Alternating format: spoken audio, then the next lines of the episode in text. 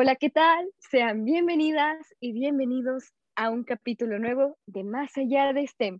El día de hoy estamos con Miguel. Hola. Y su presentadora de hoy, Andrea. Hoy hablaremos sobre la Estación Espacial Tiangong, un ambicioso proyecto aeroespacial chino que planea tener lista una estación espacial para 2022. Su propósito es el de servir como un laboratorio en donde se llevarán a cabo experimentos con tecnología de vanguardia para así contribuir al conocimiento colectivo de la comunidad científica, pero sobre todo con sus socios estratégicos en Rusia. Esta gran estructura es parte del nuevo y ambicioso programa espacial chino que promete expandir su nivel de dominio estelar con ayuda de la nueva estación espacial, una base lunar permanente y su extracción de materiales en asteroides para beneficio de sus futuras misiones.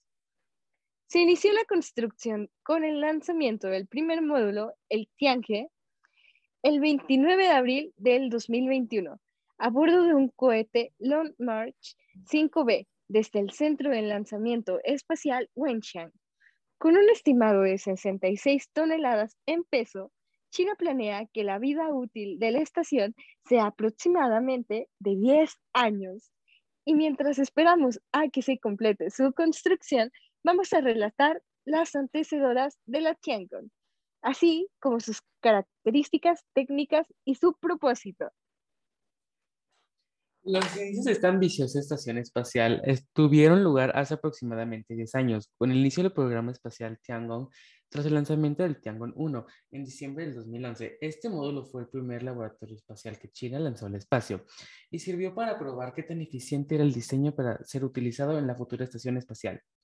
La Tiangong 1 tenía forma cilíndrica y midiendo 10.5 metros de largo y 3.4 metros de diámetro y pesaba alrededor de 8.5 toneladas, contando con dos paneles solares sujetados al final de la estructura, dándole una apariencia de T, recibiendo un total de dos misiones tripuladas, una en el 2012 y la última en 2013. Sin embargo, el sistema de control y navegación del laboratorio resultó ser un poco eficaz, y esto causó un efecto en cadena que terminó en el que para el 2016 el gobierno chino perdió totalmente el control del Tiangong 1 y su trayectoria. La historia de este módulo culminaría en el 2018, cuando tras haber estado dos años navegando sin control por la órbita, el laboratorio por fin entraría a la atmósfera y se precipitaría en el planeta.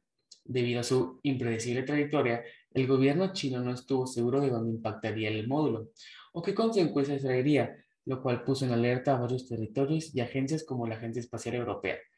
El fin del Tiangong 1 llegó el 2 de abril de 2018, tras entrar a la órbita y desintegrarse en mayor medida debido a la fricción con la atmósfera. Los componentes restantes cayeron en una, remota región dentro del Pacífico Sur. En el Tiangong 2, el programa espacial chino aprendió de sus errores y tras haber perdido por completo la Tiangong 1, se empezó a desarrollar un laboratorio espacial más grande y ambicioso, el cual se diseñaría con intenciones de experimentar a mayor medida, lo que daría como resultado la construcción del Tiangong 2. El laboratorio se puso en órbita en septiembre del 2016, poco después de perder el control total de la Tiangong 1. Su estructura es bastante similar a la de su predecesor, siendo un cilindro plateado de 10.4 metros de largo y 3.35 metros de diámetro, con un peso aproximadamente de 8.6 toneladas. Cuenta con dos pares de paneles solares que se encargan de suministrar energía a la estación. Y hay un par sujeto en cada extremo de la estructura cilíndrica, lo cual le da una apariencia de I mayúscula. Durante su periodo de vida útil, la Tiangong 2 sirvió para realizar varios experimentos. Entre los más destacados se encuentra uno de crecimiento de plantas en el espacio, donde los científicos cuidaron una planta Aribiodopsis thaliana durante 50 días hasta que creció y lograron observar que su crecimiento era más lento en el espacio, pero su esperanza de vida era mayor. Esto nos ayuda a entender las condiciones de las plantas en el espacio y explorar la vialidad de tener cultivos a bordo de una nave espacial en un viaje longevo. Además de experimentos biológicos, este laboratorio sirvió para probar muchas nuevas tecnologías y métodos, como por ejemplo un nuevo altímetro tridimensional de microondas utilizado para observar el océano de China. La Tiangong 2 superó bastante la expectativa de su vida útil, ya que terminó durando un poco más de mil días en la órbita, excediendo los dos años que se esperaba. Su destino fue el mismo que la Tiangong 1, ya que se desintegró en la atmósfera terrestre y sus restos impactaron la Tierra en el 19 de julio del 2019. Constructor de la estación, gracias a las dos previas interacciones del programa Tiangong, la Agencia Espacial China ya contaba con los conocimientos técnicos necesarios para terminar de diseñar e idear la nueva estación espacial Tiangong. Todos los esfuerzos que empezaron desde el 2011 alcanzaron su clímax el 29 de abril de 2021. Con el lanzamiento del módulo central de la estación Tiangong, la Agencia Espacial China planea lanzar al menos 10 misiones para llevar los componentes a la órbita y terminar de ensamblar la estación, para lograrlo, el programa cuenta con tres tipos de cohetes diferentes que serán lanzados dependiendo de su carga. Para llevar los módulos de la estación hacia la órbita, se usará el Long March 5B. Las naves tripuladas irán a bordo de Long March 2F y las naves cargueras como la Tiasu 2 serán lanzadas en Long March 7.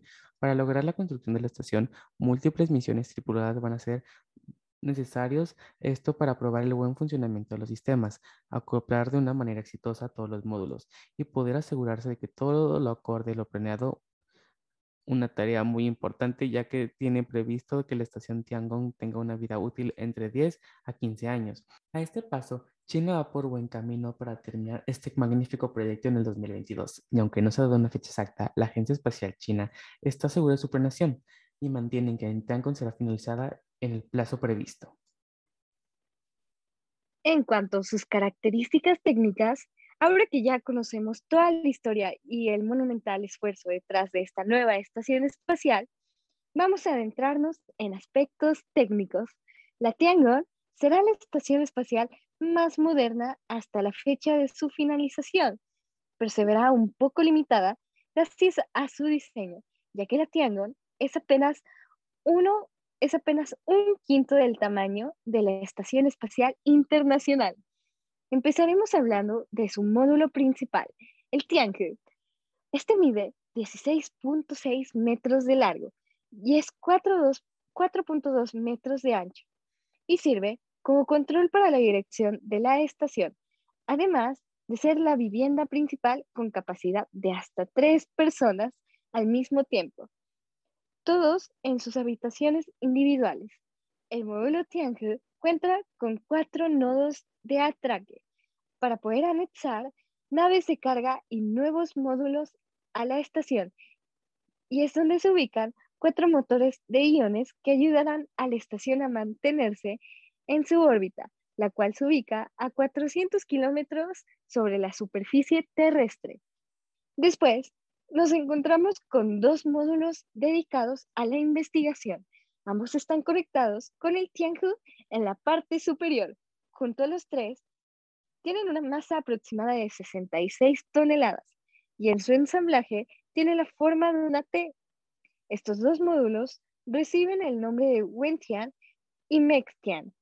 Los tres módulos contarán con dos pares de paneles solares que juntos generarán un total de 27 kilooctavios de potencia, los cuales 12 serán destinados a investigación y actividades científicas. La capacidad máxima de la estación será de 6 personas y cuenta con Wi-Fi a bordo de una velocidad de hasta 100 millones de bytes por segundo, además de un sistema de reciclaje de agua capaz de tomar 6 litros de orina y convertirlos en 5 litros de agua destilada. Sin duda, esta estación, la Tiangong, será toda una maravilla tecnológica, pero ¿cuál es, ¿cuál es su propósito? ¿Qué es lo que justifica este ambicioso proyecto? La estación servirá para hacer dos tipos de experimentos. El primer tipo es la investigación y prueba de nuevos materiales en gravedad cero, para adquirir conocimiento y experiencia, lo cual servirá para mejorar el diseño de futuras misiones de China. El segundo tipo será el de pruebas de alta presión en microgravedad.